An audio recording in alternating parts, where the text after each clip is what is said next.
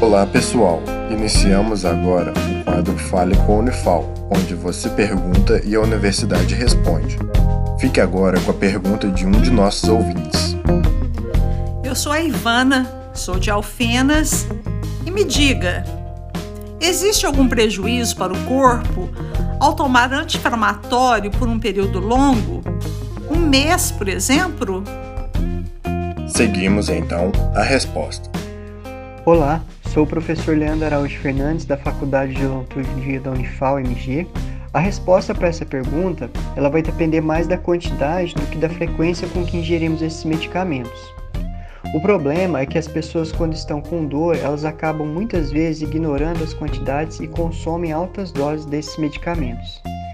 E existe sim um prejuízo ao nosso corpo quando ingerimos anti-inflamatórios por um longo período de tempo e em grandes quantidades.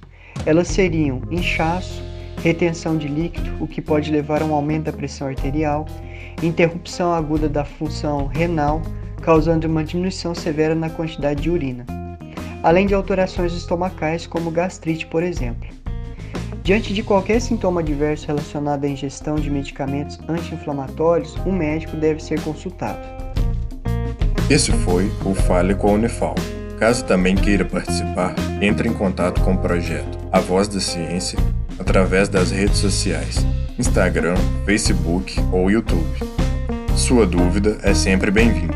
Esse projeto de extensão tem o apoio da Rádio Federal de Alfenas FM